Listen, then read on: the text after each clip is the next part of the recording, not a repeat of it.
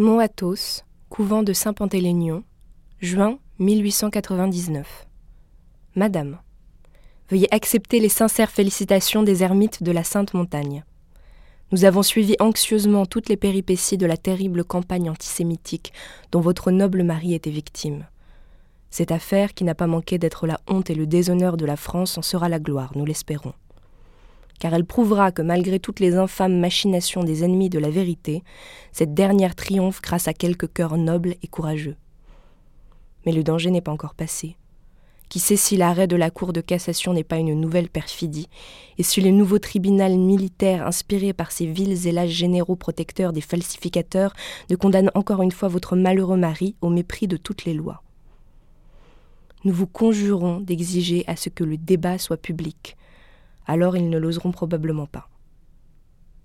Notre joie sera à son comble quand nous apprendrons l'acquittement et la réhabilitation complète de votre vaillant mari.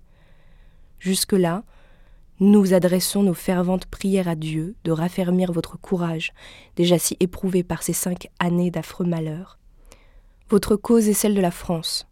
Si les calomniateurs devenaient les plus forts et intimidant la justice enlevaient une nouvelle condamnation, elle cesserait de compter parmi les pays civilisés. Et si justice est rendue, la France reprendra en main le flambeau de la civilisation qu'elle a toujours si noblement porté en avant. Nous autres serviteurs du Christ, nous abhorrons l'antisémitisme comme étant antichrétiens, et toutes nos sympathies sont de votre côté qui êtes les persécutés.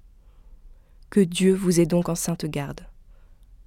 Tous mes huit mille confrères de la communauté se joignent à moi pour vous exprimer notre estime et notre admiration, ainsi qu'à votre noble mari, que Dieu, nous l'espérons, ne tardera pas à vous rendre.